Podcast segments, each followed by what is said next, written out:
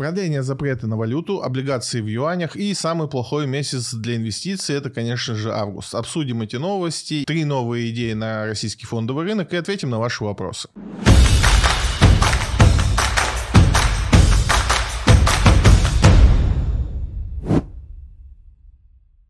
Центральный банк готовится к отмене биржевых торгов долларом. Ну, там не только долларов, но и евро. И тут ситуация такая, что Центральный банк рассматривает все варианты событий, в том числе, что так или иначе у нас не будет возможности торговать на бирже долларом и евро. Тут э, много всяких, о чем можно поговорить. Основной вопрос, который у всех возникает, когда эту новость не слышат, это как же будет формироваться тогда курс доллара? То есть у нас классически формирование курса доллара происходит э, на биржевых торгах. То есть вот на бирже есть спрос, есть предложение, и вот этот баланс между спросом и предложением, он и формирует, собственно, цену валют. И если биржевых торгов не будет, то, собственно, как, как мы будем определять, какой сейчас курс доллара к рублю, к евро и так далее. Инструменты есть, э, и, в принципе, мы и без биржи раньше умели определять курсы, и самый простой способ, там есть э, опрос, э, Центральный банк опрашивает банки обычные, как они торги проводят, потому что помимо биржевых торгов есть внебиржевые торги, они на самом деле по объемам даже больше, чем биржевые. В общем, э, сама по себе ситуация, ну то есть технически ничего страшного не произойдет, если у нас не будет биржевого курса.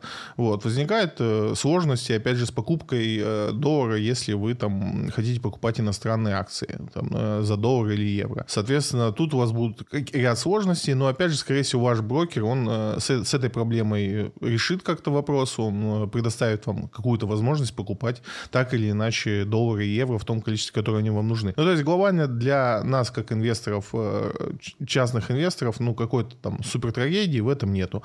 Вот. Опять же, надо понимать, что сейчас за возможность удержать вот эту возможность торговать на бирже евро и долларом, Центральный банк держаться не будет, ничего особо никто поползновений в эту сторону не будет. То есть если Европа или коллективный Запад там будет мельчайшие какие-то проблемы создавать для биржевых торгов, то мы на это согласимся, потому что, в принципе, у нас сейчас в государстве политика принята уже, мы отказываемся от доллара и евро э, в таком вот количестве, в которое они в нашей жизни сейчас занимают. Соответственно, будем потихонечку избавляться от этих плохих валют.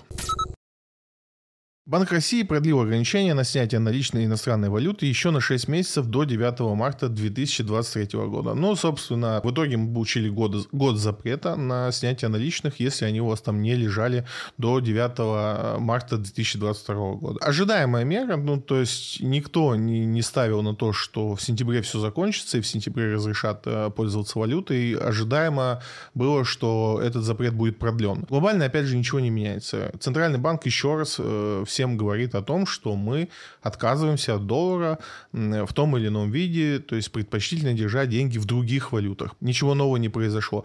Если э, в марте этот запрет еще продлится, это тоже не будет удивлением для кого-то, но я думаю, что уже к марту мы должны получить такой уровень э, восприятия людьми этой ситуации, что, в принципе, доллар и евро уйдут на второй план как э, резервная валюта именно в кошельках обычных граждан. То есть, если мы раньше хранили подушку безопасности свою там в бивалютной корзине, да, то есть что-то в рублях, что-то в долларах, что-то в евро, то так или иначе граждане склонят к тому, что это теперь будет, скорее всего, юань или еще какие-то азиатские валюты. А что делать, если захочется вдруг поехать в Европу или к врагам в Америку, и тебе нужны и доллары, и евро? Давай поймем две вещи. Во-первых, ну, э, до Э, до пандемийного времени еще, да, то есть ты мог и рубли поменять в Европе на ту валюту, которую тебе надо. И, в принципе, ты сможешь это сделать и дальше. Но если они тебя там будут рады видеть. Ты едешь в условную Испанию, Испания рада тебя видеть, то она с удовольствием поменяет твои рубли на там э, евро. Нет, ну обычно было комфортно, когда ты приходишь э, в отделение а, или в обмен валюты, приносишь рублики, получаешь доллары или евро, и с ними счастливо летишь. Ну, теперь так не будет. Теперь приходишь с юанями. Э, точнее, летишь с юанями. Летишь с юанями, да, нормальный план. Ну, хорошо.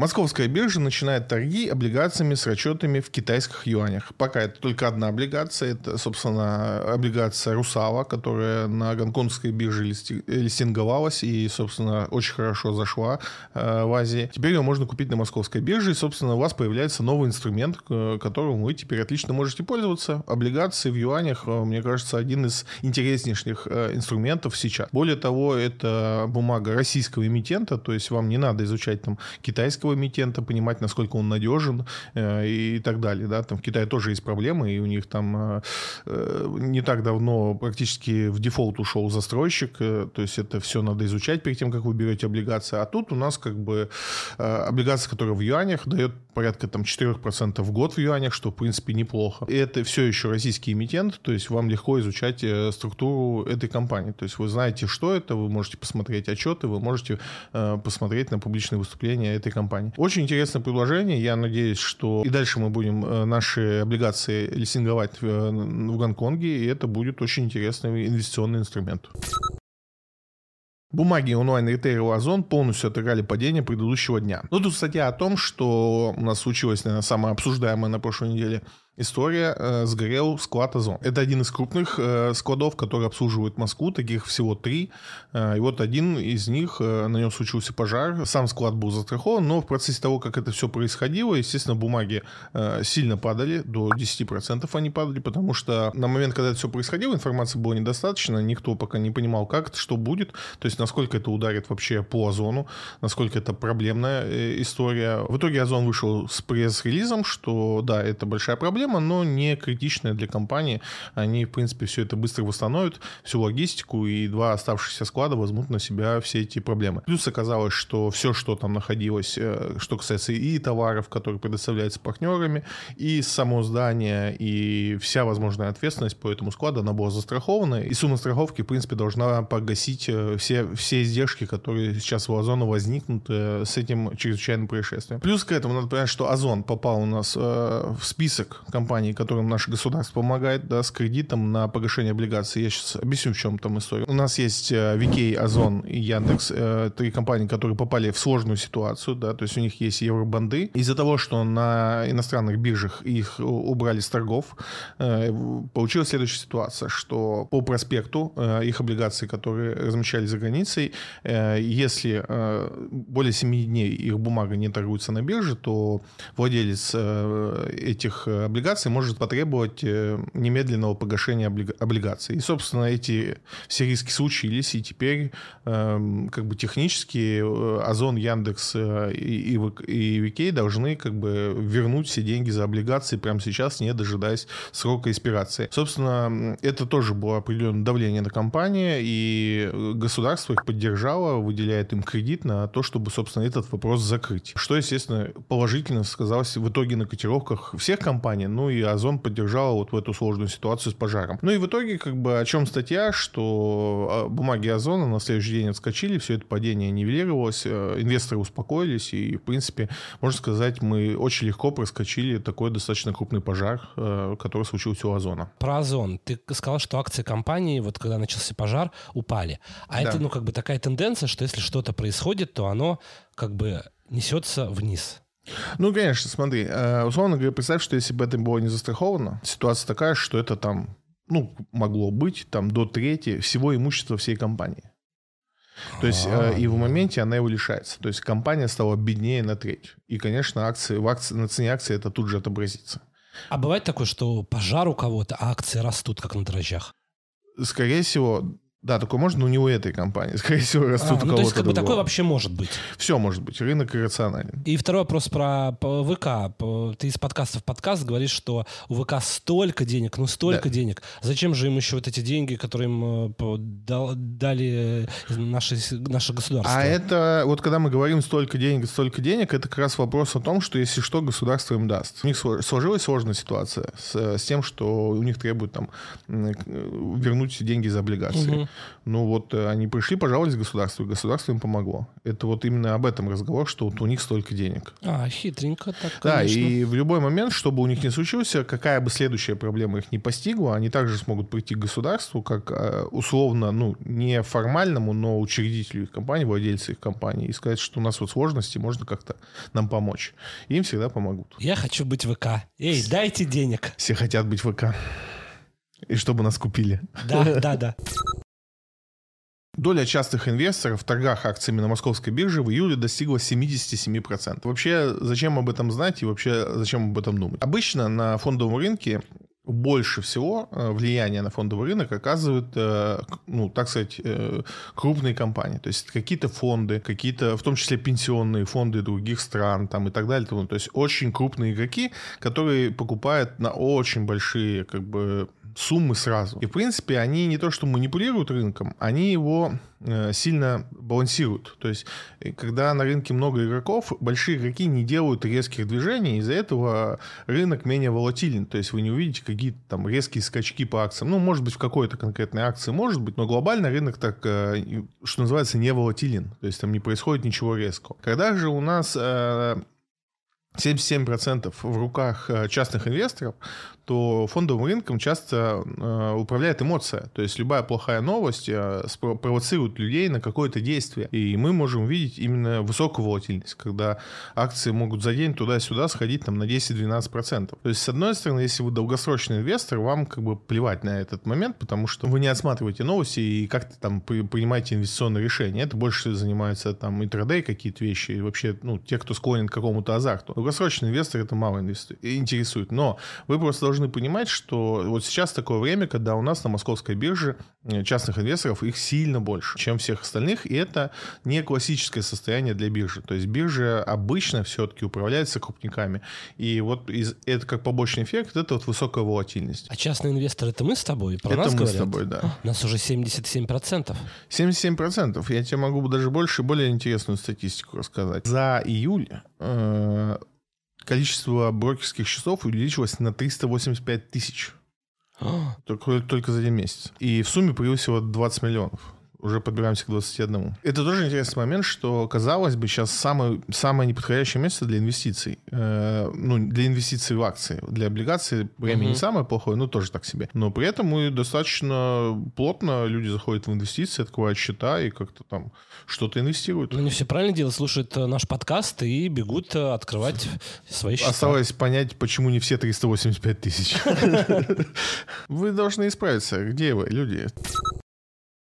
Брокер открытия инвестиций вел комиссию 2% при покупке долларов. Ну, продолжаем тему того, что мы от доллара откажемся, а открытие вообще бежит вперед всех паровозов. Э, на днях они разослали письмо всем своим э, юридическим лицам, что со дня на день если они не продадут доллары, то доллары могут быть заморожены. Ну, собственно, там обоснование какое? Если вдруг на московской бирже перестанет э, торговаться доллар, то банк открытия не, не знает, где ему больше взять доллары, соответственно, эти счета будут заморожены на неопределенный срок. Это, конечно, безумие, потому что ну, у банков много способов найти доллары, кроме как биржи, но вот банк открытия почему-то паникует больше всех, а они сейчас, э, если вы не знаете, объединяются с ВТБ. Мне любопытно это, они вот в рамках такого объединения так сильно пытаются избавиться от доллара, потому что я не знаю почему. Но, в принципе, это в любом случае по всем банкам сейчас происходит. Так или иначе, э, ухудшаются все, все сценарии владения долларом и евро. И это будет дальше только хуже и хуже. То есть создадутся такие условия, при которых вам владеть долларами будет э, просто невыгодно. Покупать доллары будет э, ну, бессмысленно. Поэтому мы точно эти условия увидим в течение года. Все реализованы, поэтому привыкайте к юаню. Слушай, а у меня такой вопрос. Сейчас вот я слушал про эти новости, а, ну, собственно, к этой новости не относится, но тем не менее. А вот ну, там наша политика отказа от, от э, доллара и от евро, она какой-то там ущерб наносит э, там Европе, Америке или как бы, ну, то есть это просто вот наш новый путь? Ну, какого-то... Я не думаю, что это цель нашего отказа э, создать некий ущерб. Да, я даже на самом деле не про по того, что там типа, мы им делаем плохо, а просто, ну, как бы вот там в какой-то вот мировой там истории... В целом, мы... да. В целом, да, потому что сейчас во многих странах, э, так или иначе, может быть, еще не на уровне вот э, пользователей, да, там не на уровне жителей этих стран, но, в принципе, страны начинают потихонечку отказываться от доллара и евро как резервной валюты. В этой вот общей волне любое поползновение в сторону отказа э, для евро и доллара, это все такая копилочка в общую кассу. То, что мы делаем на уровне России, да, там в целом для доллара ничего, но вот в общей картине это капелька по капельке, это все накапает до того, что эти валюты ну, будут сильно страдать. И в этом плане это плохой знак для этих валют. А для нас это хорошо, вот для экономики, для страны? Сложно сказать. Сложно сказать. Тут у каждого экономиста свое мнение. Дело в том, что мы никогда раньше так не делали. В целом мы не понимаем, к чему это приведет, вот, ну, точно точно. Угу. То есть это не тот путь, который мы много раз проходили, получили, и мы знаем, что будет в конце. Нет, мы не знаем. Но э, почему это делается? Очевидно, потому что мы хотим, э, вот от получ... мы получили весной там определенные санкции.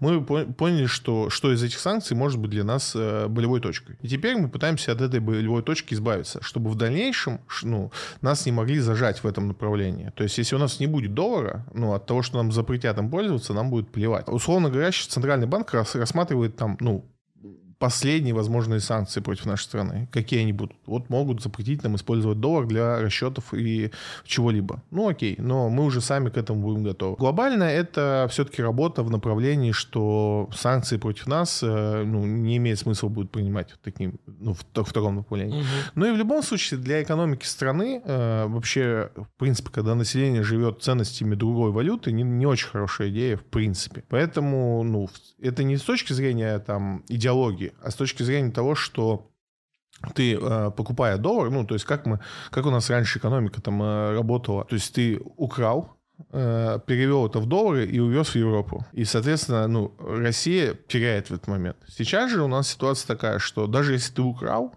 Ну, Перевел ты, в юани?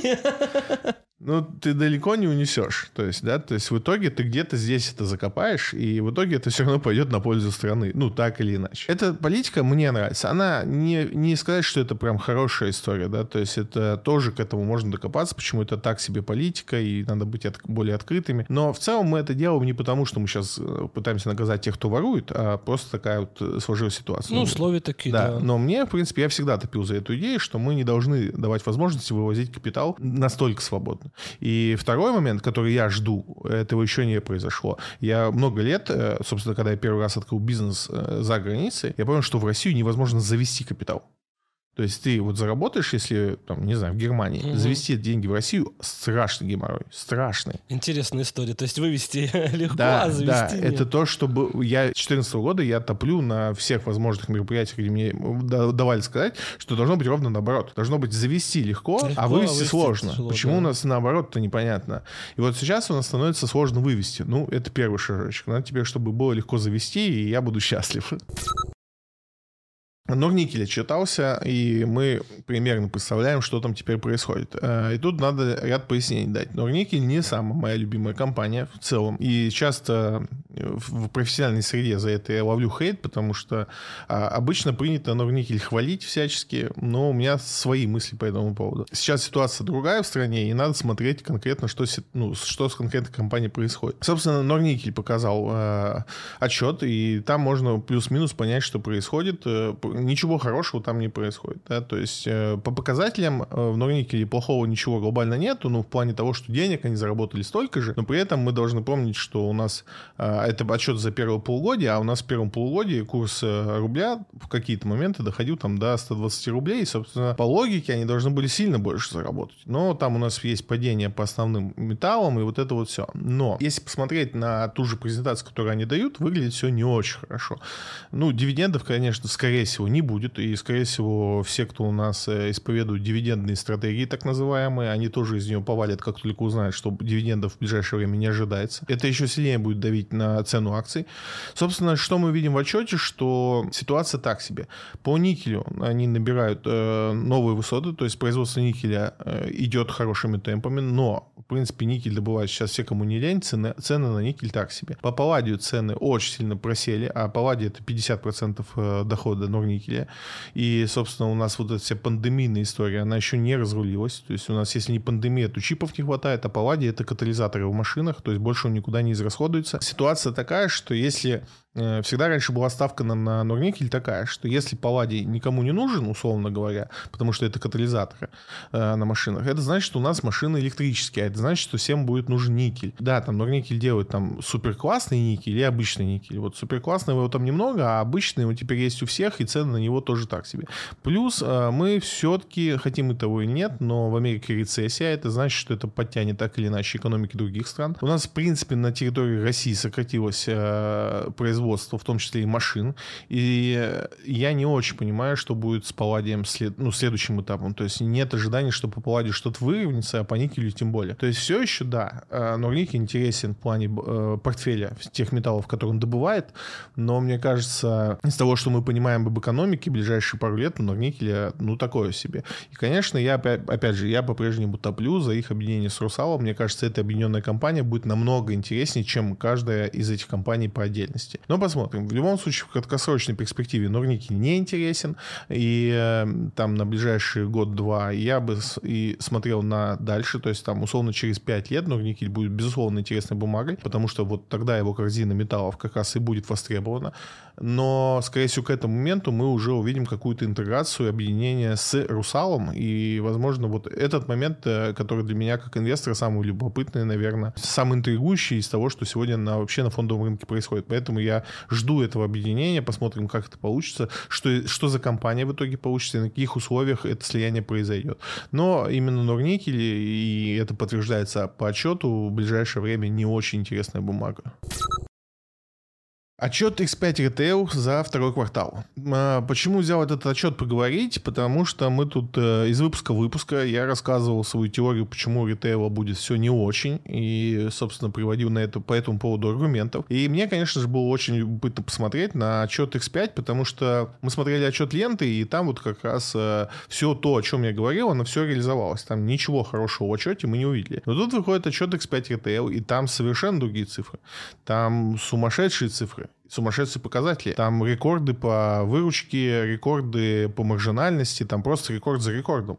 А их новый формат магазинов Чижик просто сводит с ума, когда смотришь на эти цифры и даже не веришь, что это в реальности происходит сейчас, потому что ну, мы прям живем в очень тяжелое время. И, собственно, я, ну, тут, как э, у нас известный блогер говорит, пришло время просить прощения и извиняться, и если я не верил когда-то в идеи по X5 Retail, ну, как бы, вот, э, не досмотрел. И, но, собственно, и я не понимаю, как бы, как это можно было предвидеть, потому что кроме Чижика, который мы знали еще год назад, что это интересный формат э, магазинов и что он стреляет в X5, мы эту информацию уже имели, ничего другого не говорило. Но, собственно, рассудить нас должен теперь отчет Магнита, надо будет посмотреть, что происходит у него. Пока э, у нас есть два отчета, лента и X5 Retail. Лента провальный отчет, X5 Retail фантастический отчет. С другой стороны, да, в X5, конечно, менеджеры посильнее и, в принципе, их идеи поинтереснее. Да. Тот же э, электронный бизнес, ну, доставки, вот эти все там покупки в интернете у X5 сильно лучше реализованы, чем у ленты. У ленты там большой провал в этом направлении, прям огромный. Они там что-то пытаются, но это все выглядит очень, очень несоблазнительно. X5 в этом плане намного интересней, и можно сказать, что он сегодня лидер э, среди ритейлеров, которые представлены, ну, то есть не новосозданные, типа Озона, там, Яндекса, а вот именно если мы возьмем Магнит, Ленту и X5, то X5, наверное, в интернете лучше всех э, себя чувствует. Опять же, у ленты, судя по отчету, очень, очень не задалась э, интеграция магазинов Билла, которые они купили, да, и объединили. И вот эта интеграция сильно не пошла, судя по цифрам. У X5 такой проблемы не было.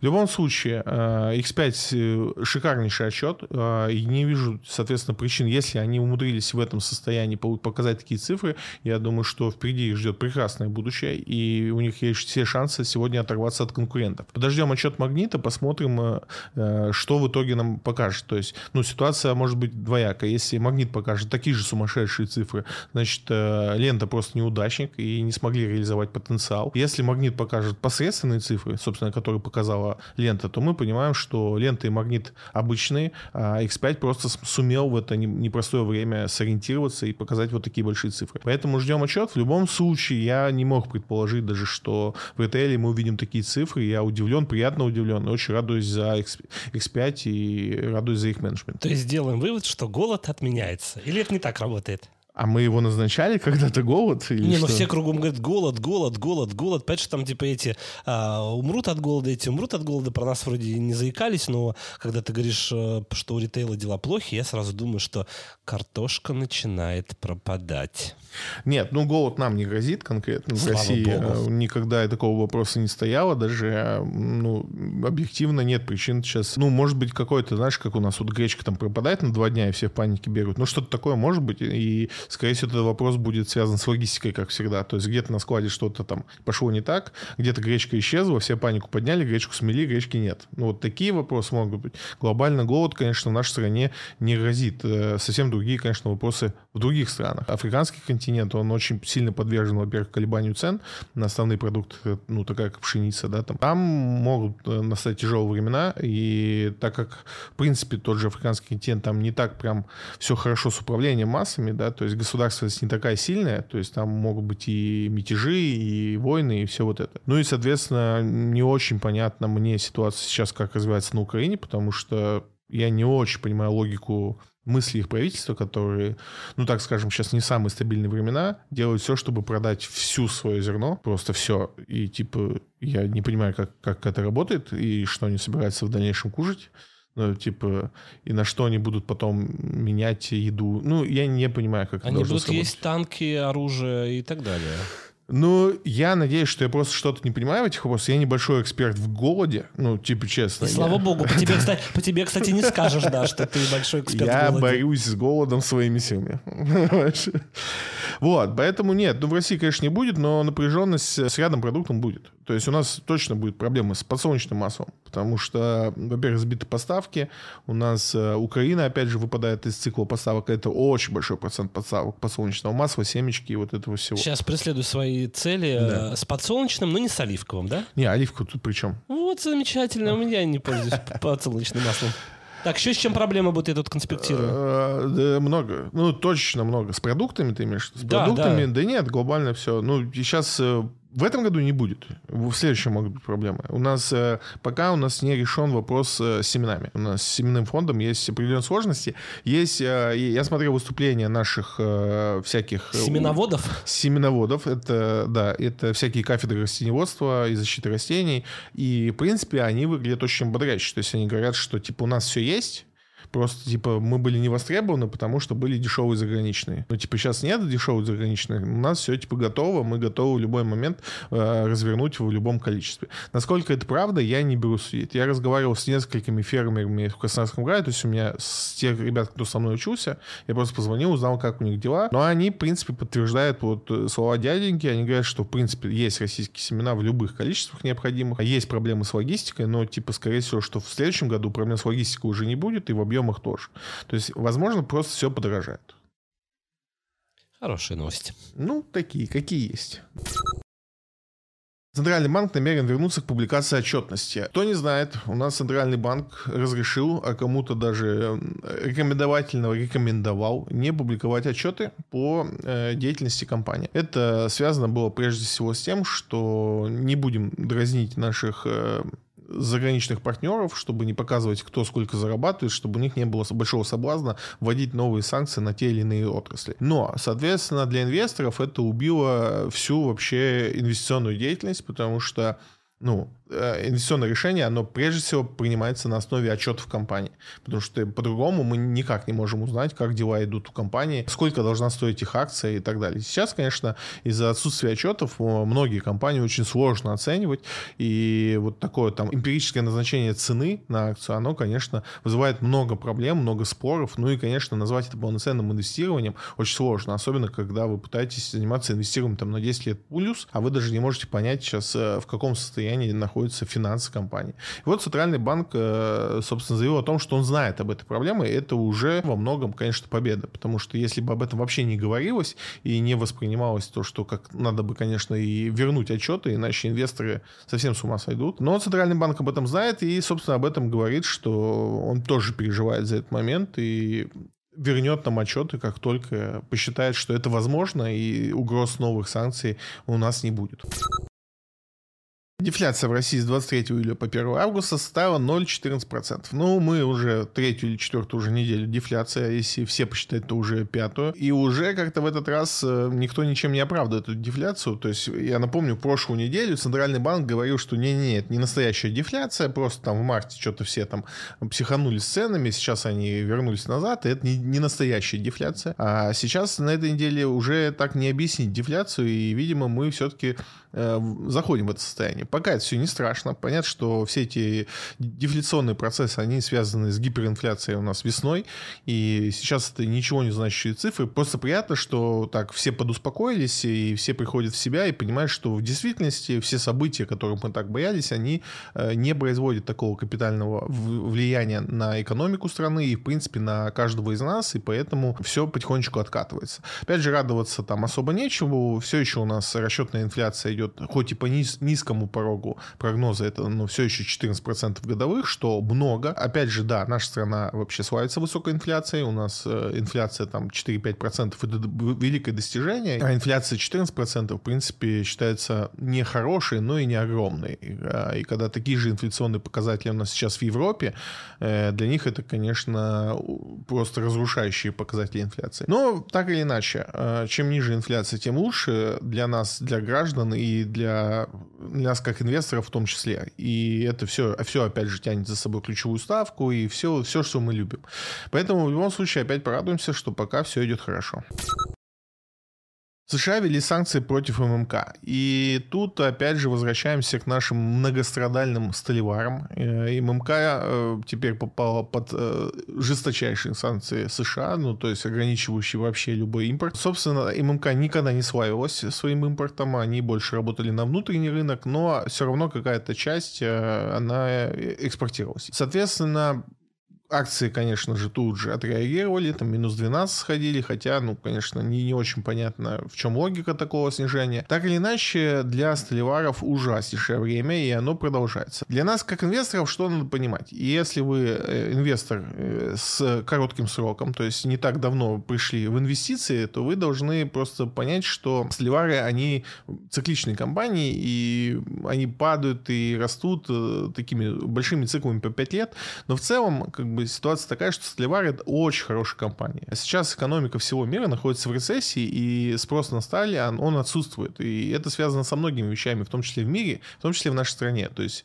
из России ушли много инвест-проектов, которые там собирались что-то строить. Из России ушли много машиностроительных компаний, которые, собственно, тоже классически закупают огромное количество стали. И у нас, в принципе, сталеваров сейчас поддерживают только строители. Поэтому государство вкладывается вот во все эти новые истории для того, чтобы поддержать застройщика, а за застройщики поддержали бы столеваров. Но этого, конечно, для столеваров не хватит для того, чтобы выйти из этого состояния, в котором они сейчас находятся. Вы должны понимать, что там, условно говоря, в 2014 году э, тоже на столе, у столяров была похожая ситуация. И при этом акции того же ММК стоили порядка там 5 рублей.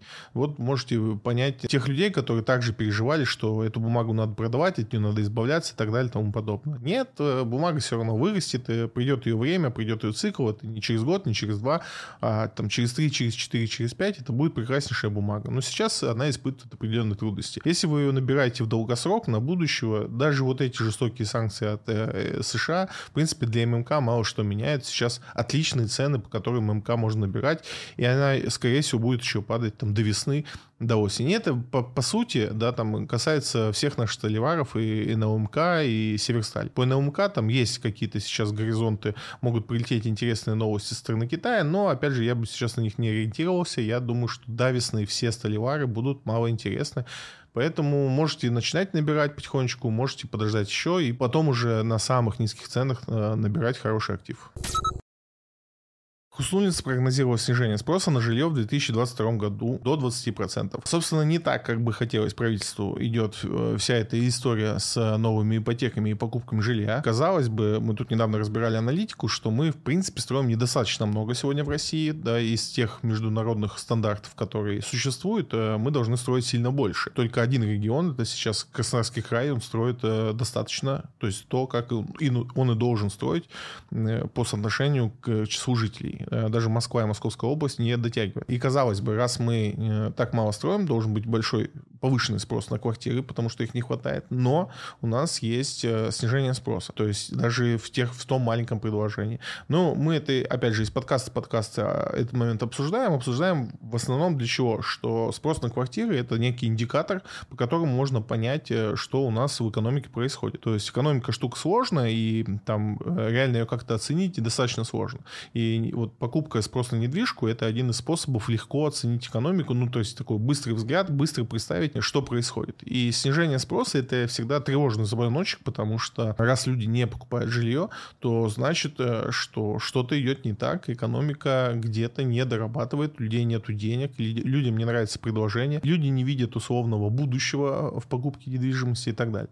Но, э, прочитав эту новость, э, я обратился к ребятам, кто занимается арендой недвижимости, потому что она первая должна была как-то отреагировать на эти события, и выяснил для себя интересный момент, что у нас был провал по цене в недвижимости где-то с марта, и сейчас цены вернулись. То есть, что касается Москвы, э, цены на аренду вернулись к, номиналь... к номинальным, то есть до февральским событиям цена вернулась. Хотя казалось всем, что она должна была значительно упасть, опять же из-за того, что очень многие э, за последнее время совершили покупку жилья в целях инвестиций. И вот эти все инвестиционные квартиры должны были уйти на рынок аренды. Плюс у нас сейчас остановилась продажа по вторичке, да, из-за вот этих вот э, всех ипотечных м, субсиди- субсидированных кредитов и других видов помощи. У нас на вторичке сейчас жесткий застой, потому что на вторичку все это не действует. Э, ну, понятно почему. Потому что э, стимулируется именно новое строительство, чтобы, как я говорил чуть раньше, стимулировать другие отрасли э, экономики. И, собственно, вторичка стала колом, и сейчас там дисконт э, первички и вторички там 20 процентов, и причем в одном и том же доме просто из-за того, что льготная ипотека, допустим, от застройщика, она действует, а переуступки, то есть когда я там свою квартиру переступаю, она уже не действует. И вот э, дисконт на одинаковую квартиру доходит до 20-25% в некоторых квартирах, что, конечно, никогда такого не было. И вот эти все, э, все вторичное жилье, да, которое сейчас идет с дисконтом, оно э, практически не продается, оно тоже уходит э, на рынок аренды. Казалось бы, вся эта история должна была привести к уменьшению цены. Там, плюс надо не забывать, что многие сейчас, э, вот эти все ипотечные кредиты, э, они сейчас позволяют вам взять в ипотеку квартиру, по сути, за тот же платеж, либо даже дешевле ипотечного платежа. Многие, кто хотел бы арендовать, предпочел в итоге взять ипотеку. То есть, казалось бы, рынок ипотеки, о, рынок, казалось бы, рынок аренды должен быть разрушен. Но нет, у нас вернулись цены к нынешним значениям. Опять же, непонятно, как это происходит, потому что у нас в Москве закрылось огромное количество компаний, иностранных странах, которые э, сократили огромное количество сотрудников, и эти сотрудники сейчас э, куда-то будут деваться, они не, не найдут себе быстро рабочие места, это у нас не так много свободных рабочих мест. Огромное количество иностранных компаний закрыли свои офисы, э, высокооплачиваемые специалисты уехали, то есть рынок аренды должен был разрушиться по всем правилам, но он остается целым. Цены вернулись к прошлогодним, то есть если посмотреть сегодняшние цены на аренду, они такие же, как в прошлом году, когда мы все наслаждались там высокой ипотекой. Как это работает, сложно сейчас понять. То есть э, для меня сейчас э, на рынке недвижимости происходит столько непонятного и неочевидного, что я не могу объективно сейчас сказать, можно ли вообще на рынок недвижимости смотреть и что-то из этого рынка понять, потому что все пошло вообще не так, как обычно шло. Продолжаем наблюдать, пытаемся сделать из этого какие-то выводы. Импорт крепких напитков в страну упал на 35%. Статья на коммерсанте рассказывает нам о том, что у нас значительно сократился импорт алкоголя э, в нашу страну. Причем для меня было удивление, я не так сильно этой историей э, интересовался, но для меня стало удивлением, что в Россию достаточно большой импорт водки. Хотя, казалось бы, у нас страна э, неплохо справляется сама с этим производством. Но нет, импорт водки у нас до 45% составлял. Единственная история, чего не касается коснулось, это поставки рома. На ром сейчас никак не распространяются никакие санкции, и, соответственно, никаких проблем с его поставками нет. Все остальные ниши э, рухнули в сумме на 35%. А почему новый взял? Это, мне кажется, интересный момент подумать еще раз о том, чтобы инвестировать в Белугу, потому что я думаю, что такой огромный кусок пирога по водке э, Белуга э, должна, конечно, занять. Во-первых, э, это известный бренд по всему миру, у них уже отработанное производство, у них своя э, сеть сбыта. То есть я думаю, что это отличный момент для Белуги захватить огромный пласт на рынке. Плюс они они не гнушатся производить другие напитки, и, в принципе, отличный момент для них. У нас в этом направлении практически нету там каких-то процессов, которые надо импортозамещать. Слава богу, хоть со спиртом мы сами справляемся более-менее. Подумайте, может быть, сейчас самое лучшее время для биологии и для ее акций. Наконец настала моя любимая тема, это про алкоголь. Я, конечно, когда почитал вот эту всю аналитику, там же самое главное про виски, что там очень ну, большой да. процент. Вот, самый большой, да, процент. Самый большой процент, да. Видишь, я в курсе, потому что плакал всю неделю. Пил и плакал всю неделю. А А какой-то выход, вот э, ты так все так интересно рассказываешь, да. какой-то выход из этого будет? Что, виски все? Во-первых, большой проблемы делать виски нету. То есть э, есть условно, это же все есть очень русская кола, будет и русские виски. Ну, Плюс-минус. Давай, давай, давай, давай, давай откровенно. Что такое там, условно говоря, Макдональдс? Это технология. И ее очень сложно повторить. Но если ты захочешь повторить э, бургер из Макдональдса, ты его сделаешь, но он тебе не выйдет по 60 рублей. То есть он будет тебе стоить там 400. Но он будет такой же вкусный, как в Макдональдсе. Можно сделать. Но технология тебе позволяет вот этот вкус сделать вот э, за 60 рублей там, и на этом что-то еще заработать. То же самое с виски. Мы не научимся делать, э, там, конечно, какие-то супер эксклюзивные виски, но супер эксклюзивный виски, он в магазине особо не продается. Да? Там, условно, Джек Дэниелс, э, Джемисон, это, ну, очень, ну не то, что плохой, это, ну... Сейчас такой... ты меня, конечно, очень обижаешь. А ну, вот... это факт. Э, он производится на огромных производствах э, с соблюдением технологического процесса, но чего там эксклюзивного, типа там выдержанного где-то там в горах, и эту бутылку обнимал белый медведь, нет такого. Ну, типа там ничего такого супер, такого, чтобы мы не могли повторить, нет. Но у нас нет ингредиентов для того, чтобы создать качественный и дешевый при этом виски. Сделать, э, мы можем сделать дешевый и плохой виски, либо дорогой, но не типа такого же качества, там, какого-то эксклюзивного. Так, ну а привезти вот его там через Беларусь закинуть, через Казахстан, там, по морям, по, э, по океанам и так далее. Я, ты знаешь, думаю, что в идеале, в идеале это должно сейчас сработать следующим образом. То есть, условно, та же Белуга, она должна сказать, что ни в коем случае мы нельзя допустить э, параллельного импорта алкоголя, ну, потому что это их бизнес.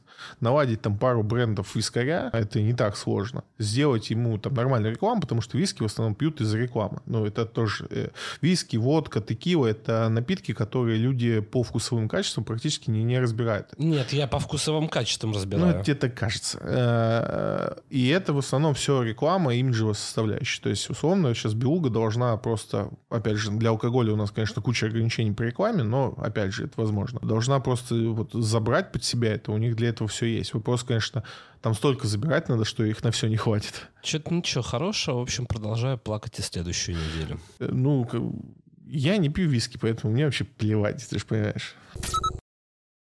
«Газпром» потребовал от Запада гарантии по «Северному потоку». Ну, э, тут продолжаем историю э, поставок наших газа в Европу. Многие на этой неделе опять считали с калькулятором, э, кто как сможет прожить и при тех поставках, которые идут. А я напомню, для тех, кто не знает, «Газпром» сократил поставки по всем трубам примерно до 30% от э, номинальной мощности. То есть очень мало газа мы сейчас поставляем в Европу. Конечно, цены выросли опять. У нас мы больше 2000 долларов за кубометр торгуем, поэтому принципе, по деньгам Газпрому все нормально, его все устраивает. То есть он продает меньше, получает за это больше, все отлично. Но мы начали, соответственно, наконец-таки, я давно это ждал, что мы начали использовать э, поставки газа, в, в том числе в политических целях. То есть мы наконец-таки за газ требуем не просто покупать его, а ну, все-таки выстраиваем какие-то отношения. Это то, о чем мы тоже много говорили, почему мы просто не отключим газ. И я знаю, что в России многие придерживаются этой идеи, что надо просто давно там вентиль перекрутить, пусть себе там мерзнут. Но и мы тоже, опять же, из подкаста подкаст говорили, что это не самая, не самая выгодная стратегия для нас.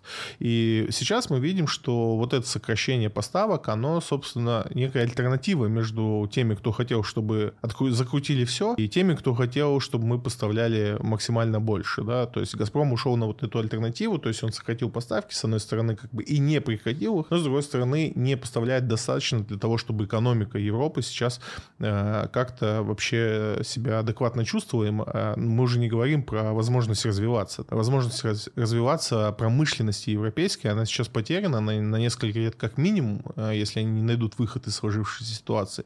Потому что э, если мы идем э, по пути того, что они откажутся от нашего газа, это значит, значит, что их э, экономика, точнее, их производство не будет конкурентоспособным в мире, потому что у них будет дорогое электричество, как и у всех, а рабочая сила у них давно самая дорогая, там, ну, одна из самых дорогих в мире. Соответственно, без наших дешевых энергоносителей они не смогут конкурировать, ну, никак. И этот вопрос им, конечно, надо решать. И тут э, многие задавались э, там вопросом на этой неделе, вот имеет ли право Россия идти на этот шаг, то есть имеет ли право она с помощью газа заставлять заставлять э, вести на переговоры и добиваться своей позиции. Ну, тут э, можно много о чем говорить. Меня как гражданина России и как инвестора, конечно же, я считаю, что это вообще недостаточно. И надо бы пожестче давить и объяснять, что мы хотим. Потому что в то же время мы видим прекрасно, как э, у нас складываются отношения с теми же, э, с, той же Венгрией, да, где мы не пытаемся там от венгров получить какое-то люзоблидство в нашу сторону. Там нету каких-то дифирамп в нашу сторону о том, что вот Россия самая классная, самая великая. Мы просто ждем с той стороны адекватного партнерского отношения. Не, не надо нас любить, просто ну, давайте работать по-честному, не надо заниматься обманом и подстрекательством. И опять же, у нас, если мы газ вспомним, все наши отношения, газовые отношения с Европой, то на протяжении там, 20 лет Европа всячески э, при каждой возможности нарушала свои же подписанные э, обязательства. И при этом ждала от нас адекватного поведения. Я не понимаю, почему мы на это соглашались. Потому что нам так сильно деньги нужны были, ну не знаю. Сейчас же нам не так сильно деньги нужны, хотя казалось бы. Тут я не, опять же, не в навязывании истории, то есть я не говорю, что вы должны думать так же, как и я по этому поводу. Я рассказываю вам свою личную точку зрения. Она не менялась много лет, поэтому многие ее знают. Я давно считаю, что мы должны использовать газ для того, чтобы давить э, на Европу, э, в том числе для принятия тех решений, которые э, работают в интересах нашей страны. Я не хочу работать в интересах капиталистов. Но у нашей страны есть свои гипотетические задачи, свои задачи внутри страны и за ее пределами. И газ – отличный инструмент для того, чтобы использовать его для их решения. По крайней мере, там много стран, кто имеет право голоса в этом мире. Они используют э, все свои ресурсы для этого. Почему мы так не делаем? Для меня вопрос. И то, что мы начинаем так делать, очень робко, очень тихо. Практически это... Я специально промониторил э, государственные СМИ. По государственным СМИ практически об этом не говорится, что мы наконец-таки перешли к этому шагу. Почему так, непонятно. Потому что и мое, моя уверенность, что у нас э, граждане будут не то чтобы поддерживать такой э, переход, но даже настаивать на том, чтобы он состоялся быстрее. В любом случае, я лично рад, что это происходит. Э, с точки зрения экономики, я уже говорил, что мне кажется, что государство на «Газпром» поставило такую ставку, что либо мы уже дожимаем этот вопрос, и Европа наконец-таки переламывается и входит с нами в, такие, в тот уровень отношений, когда они не имеют возможности переобуться. Ну о чем речь? У нас э, очень давно с ними были подписаны там долгосрочные контракты. Когда им это надоело, они в одностороннем порядке приняли там ряд законов и позволили в арбитражном суде, европейском арбитражном суде, у которого там Газпроме даже слова не, не мог сказать, э, пересматривать эти долгосрочные контракты и, и, и отменять их в одностороннем порядке без санкций. Что это значит? Э, а почему в газе вообще долгосрочные контракты самое, ну, э, то, на чем строятся вообще все договоренности? Вот э, как пример. Европа Европа, когда за газом поехал, поехал в тот же Катар. Катар говорит, давайте, конечно, мы вам поставим газ, только подпишите с нами договор на 30 лет. Почему так? Потому что инвестиционная, э, цикл инвестиционный в газе, он там от 15 лет, чтобы там построить э, мощности по добыче, построить трубы, построить всю инфраструктуру для этих труб.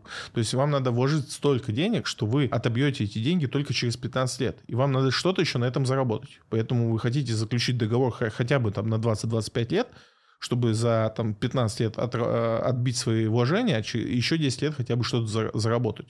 Что делает Европа? Они ждут цикл, когда ну, они сами договариваются, заключают договор на 30 лет, а через 5 э, лет говорят, что все, мы отказываемся от этого контракта, нас не устраивает цена в контракте, она теперь будет вот такая, потому что мы так решили. Это поведение, ну, как бы обычно, если вы занимаетесь бизнесом, и ваш партнер себя так ведет, вы его посылаете. Но наши в этой ситуации, из-за того, что они понимают, что они уже, вложили огромные деньги в инфраструктуру, и почему-то в этот тогда они их не послали и продолжили на их условиях качать им газ. Сейчас, когда, ну, как бы вроде уже ладно, же с этим выверились более-менее, нам, нам теперь э, новые условия рассказывают, что теперь мы вообще даже не можем цены на свои энергоносители э, устанавливать. Вот теперь на нефть они нам будут устанавливать, э, за какую цену они будут покупать. Ну, я не понимаю, сколько мы собирались это терпеть. Я безумно рад, что мы потихонечку с помощью газа заставляем их учитывать и наши интересы в том, что что происходит. Ну ничего, сейчас они в Европе этой зимой, зима что близко, померзнут, Замерзнут. потом будут.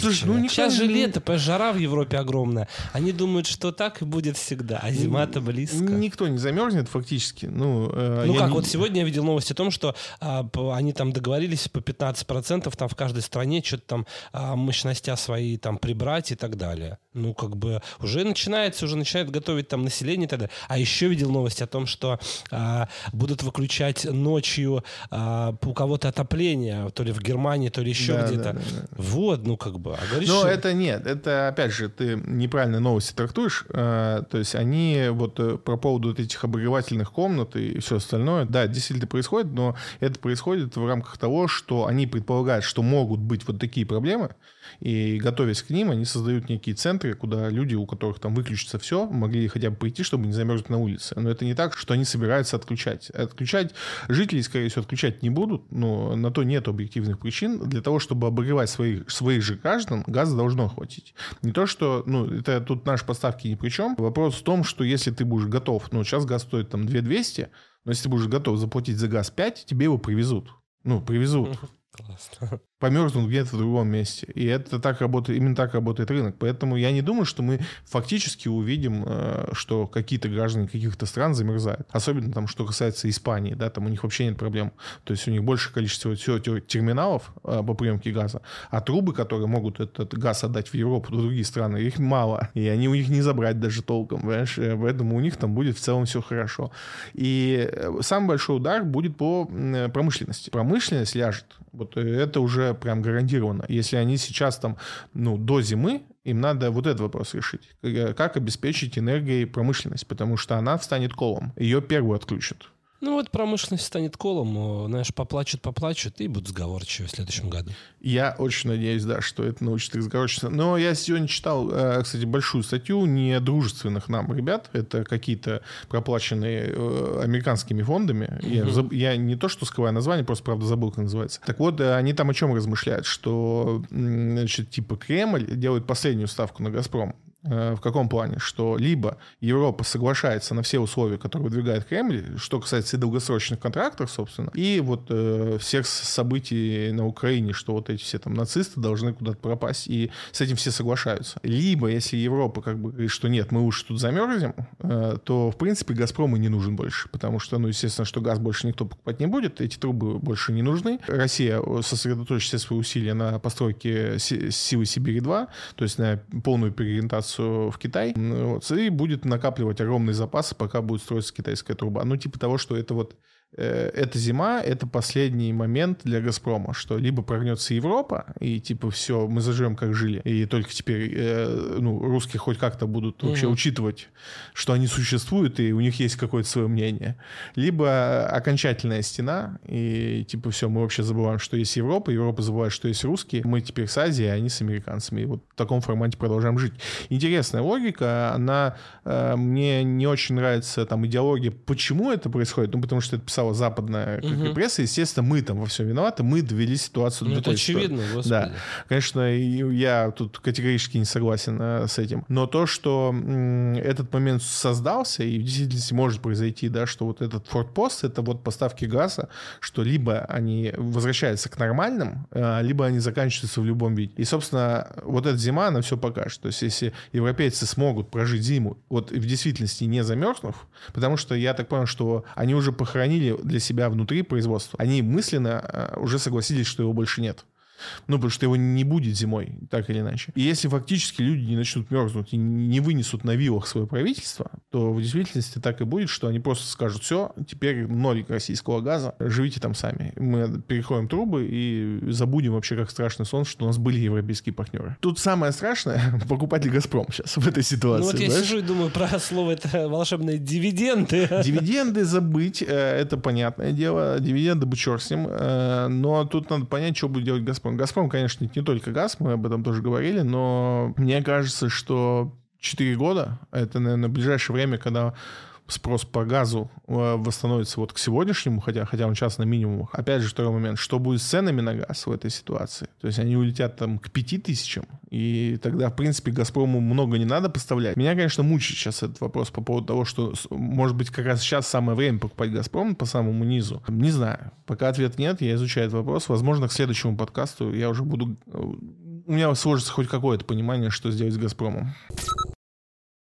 Тимати сообщил о приобретении всех активов Starbucks в России. Ну, порадуемся за Тимати. Э, Starbucks был ужасным э, местом э, лично для меня. Я не понимал его феномен никогда. Вообще никогда не мог понять феномен Starbucks. Сейчас тебя прокляли все хипстеры России. Бога ради.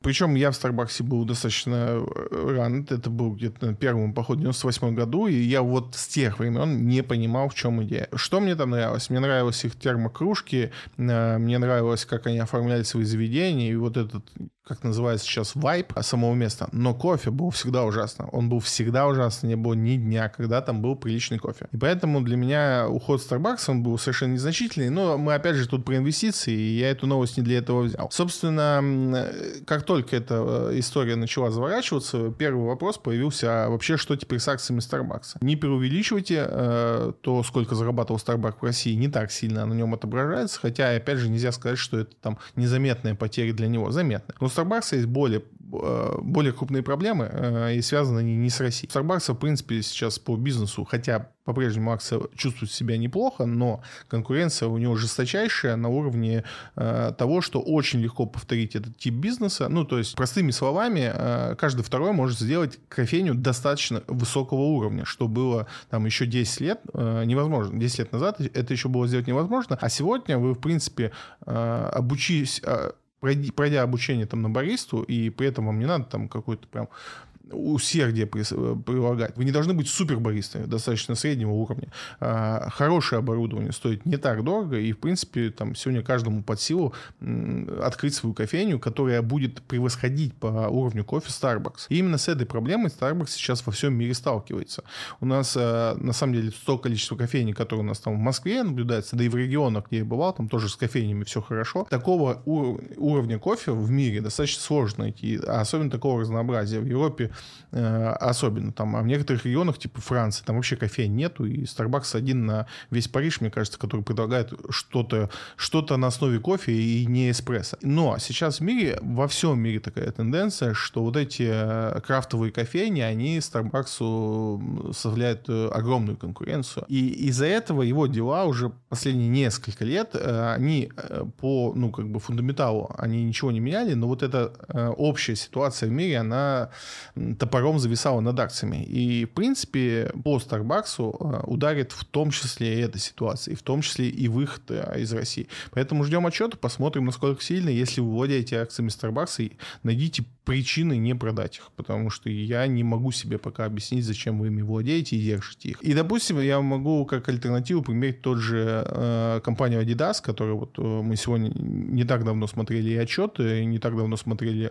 выступление генерального директора, который говорит, что да, мы ушли из России, да, есть с этим проблемы, э, да, это там часть нашей выручки, но у нас там хорошо дела идут в Латинской Америке и так далее и тому подобное. То есть, в принципе, они показывают отчет, мы видим по цифрам, что у Adidas все хорошо. По сути, конкуренции у Adidas, а, кроме там Nike, наверное, и нет, ни, никого не осталось. Локальные бренды невозможно в этой сфере. То есть а, появление конкурента Adidas сегодня, нового какого-то, практически невозможно. Поэтому они монопольно держат этот рынок там с еще, с еще пятью брендами. И, принципе, доля владения у них не меняется уже очень много лет. И вот тут, как бы, да, там уход Adidas из России, он а, там ему масло в огонь не подольет. То есть он сильно по акциям не ударит. Возвращаясь к Starbucks, для них сейчас ситуация совершенно иная выглядит в мире, и еще вот этот уход э, из России, он, конечно, может поддавить так как это произошло с Netflix, собственно, да, там Netflix тоже очень много и громко заявлял то, что количество пользователей в России не приносит какого-то там супер дохода, но когда в отчете сложилось так себе показатели, плюс потеря там почти миллиона пользователей из, из России, да, в итоге это превратилось в коллапс для акций компании. Вот для Starbucks может быть что-то похожее.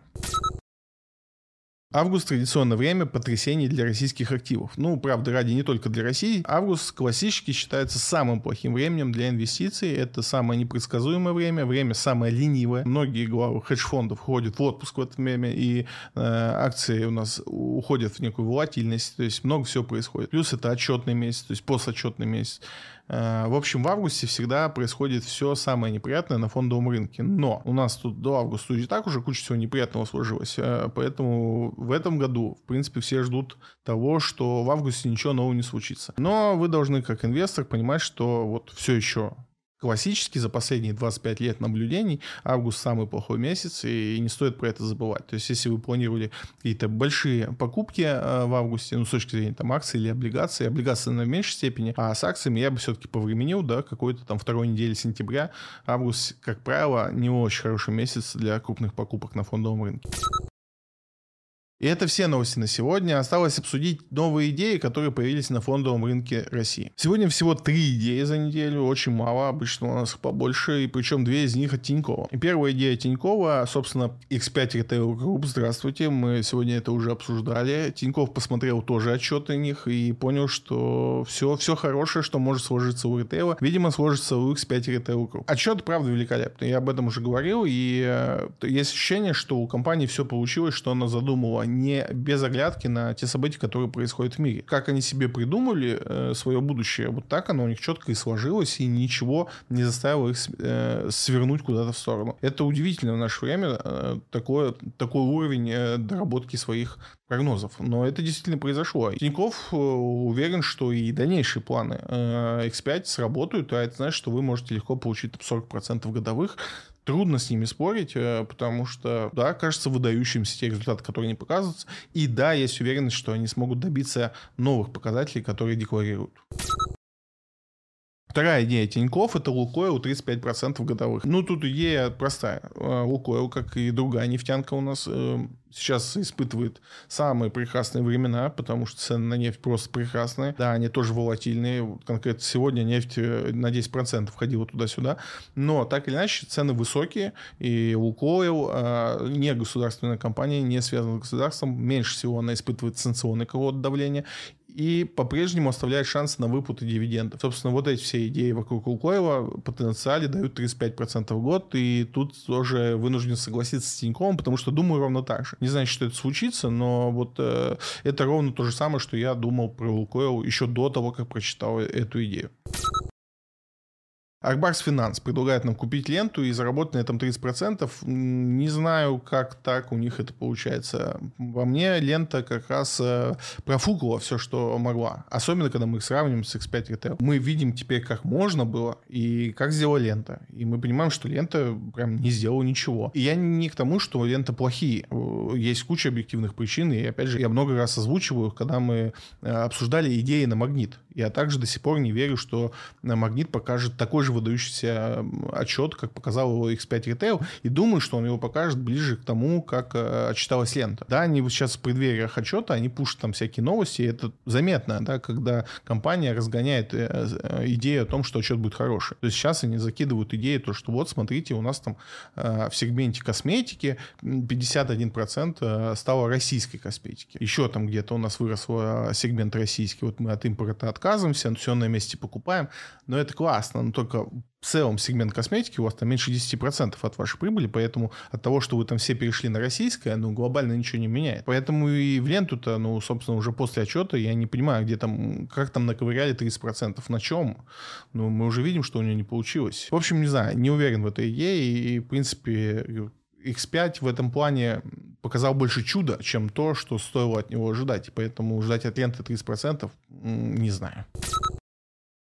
Какие курсы или литературу посоветуешь по инвестициям? По курсам давайте сразу поймем. Когда я изучал э, российский фондовый рынок, я просмотрел очень большое количество курсов э, именно по российскому фондовому рынку. Правило, они были и американские, там и проамериканские, и пророссийские, но меня в тот момент интересовал именно российский фондовый рынок, поэтому э, покупал разнообразные курсы, которые в России делаются. За границей это другая история. Так вот, в России мне не удалось э, найти ничего, что стоило, стоило бы внимания вообще в целом, кроме э, одного человека, которого зовут э, Сергей Спирин. Он проводит свои курсы. Э, я не подскажу там, как часто он их делает, и он как-то не очень это все пиарит. Это не класси... ну, там, это не инфо-цыган, как мы привыкли, что он там вам рассказывает какие-то там штуки, забадривает вас и, и затягивает вас в инвестиции. Это взрослый состоявшийся человек, он э, ведет свои курсы больше для того, чтобы рассказать про них. Его курсы рекомендую. Это, безусловно, интересно, даже если его стратегия вам не понравится, и вы захотите заниматься стокпикингом, он занимается индексным инвестированием, ну, точнее, он занимается, так скажем, э, пассивным инвестированием, которое не требует от вас стокпикинга постоянного, не требует анализа, не требует слежения новостей. Может быть, еще и поэтому мне его стратегия так нравится, и я ее всегда советую. Но в любом случае, лучше его я ничего не встречал, поэтому ничего э, другого порекомендовать не могу. Более того, 90% из того, что я видел, это просто вредно и опасно э, для вас, потому что, как правило, курсы, которые есть, если они не от высшей школы, а какой-нибудь высшей школы экономики делают у нас неплохие курсы, есть еще несколько вузов, которые делают курсы, я не все их смотрел, но, как правило, они там а, не завлекают вас во всякие нехорошие вещи. У брокеров есть э, хорошие курсы, особенно для начинающих. Тиньков делает неплохие курсы для новичков, Газпром э, инвестиции делает неплохой курс для новичков, э, из того, что я видел, по крайней мере. Думаю, что большинство брокеров делают неплохие курсы, только не проходите их курсы по трейдингу, потому что там как раз у них четкая направленность на то, чтобы больше торговали, и они там вас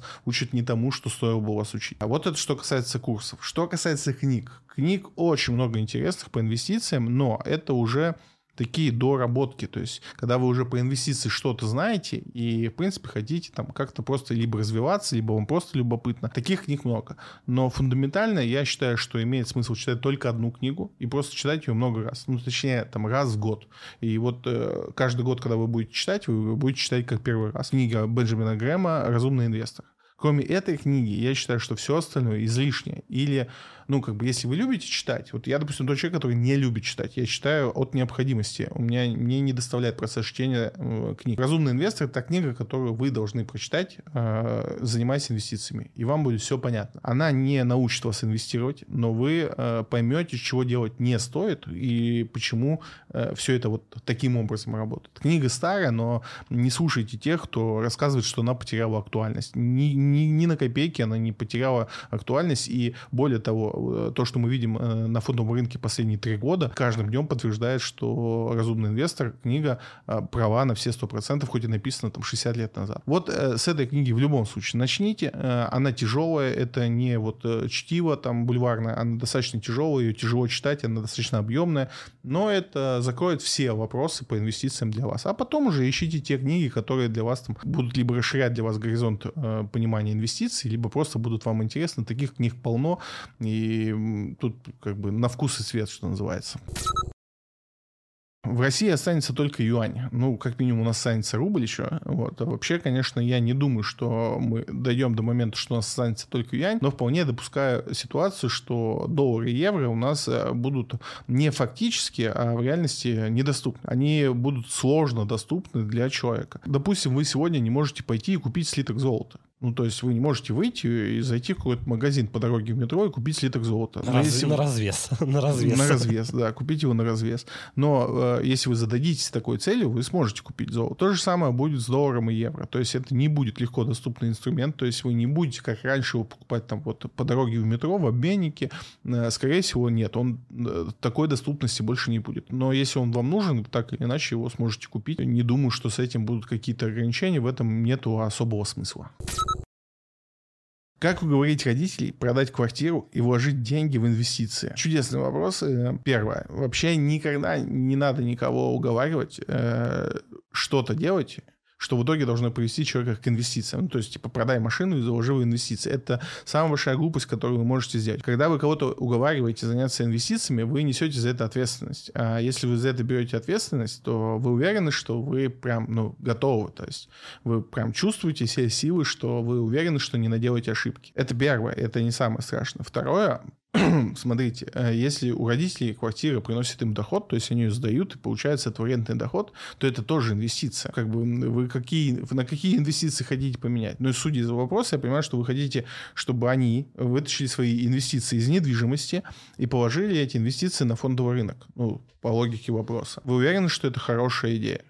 Во-первых, ну, инвестиции на фондовом рынке более рискованы, чем инвестиции в недвижимость. Именно из-за того, что инвестиции в недвижимость менее рискованы, они приносят меньше дохода, чем фондовый рынок. Для многих даже ну, самые дорогие консультации, консультанты инвестиционные будут вам рекомендовать следующее, что чем вы старше, тем менее рискованные инвестиции вам нужны. Именно поэтому часто э, богатые люди старше там 60-70 лет, основ... их основные активы связаны с недвижимостью, потому что э, по недвижимости меньше рисков, чем э, на фондовом рынке. Если вот та ситуация, которую вы описываете, вот выглядит так, что у вас взрослые родители, у которых есть квартира, сдают ее и получают с этого деньги, а вы хотите убедить их продать эту квартиру, чтобы они отнесли деньги на фондовый рынок, это безумие. Мало того, что это неправильно с точки зрения инвестиций, это еще и неправильно с точки зрения логики. Вы пытаетесь родителей заставить зачем-то нервничать. Для них сдача квартиры очень понятный ну, очень понятная инвестиция. Они способны э, с ней справляться без помощи других э, участников. Им не нужен финансовый консультант для того, чтобы сдавать квартиру. А для того, чтобы сейчас переложить деньги из квартиры э, грамотно на фондовый рынок, им нужен будет финансовый консультант, который будет тратить время на то, чтобы объяснить, как эти инструменты работают, почему они выбирают это, какой доход они получат, зачем вам это нужно они э, отлично справляются со своей квартирой, сдают и получают доход. Они, ну, им не нужен для этого там, какие-то лишние напряжения, лишние мысли, знания и так далее. У них все получается. Поэтому, отвечая на ваш вопрос, э, в 90% случаев, в 99% случаев продавать квартиру для того, чтобы перенести эти деньги на фондовый рынок, это ошибка. Обычно люди через фондовый рынок зарабатывают себе на квартиру, а не наоборот. Поэтому, мне кажется, вы что-то там запутались. Друзья, это все на сегодня. Как всегда, если у вас остались вопросы, приходите в телеграм-чат. Мы там все дружненько обсуждаем, проводим эфиры, и можно что-то уточнить или подсказать, где я был неправ. А увидимся на следующей неделе.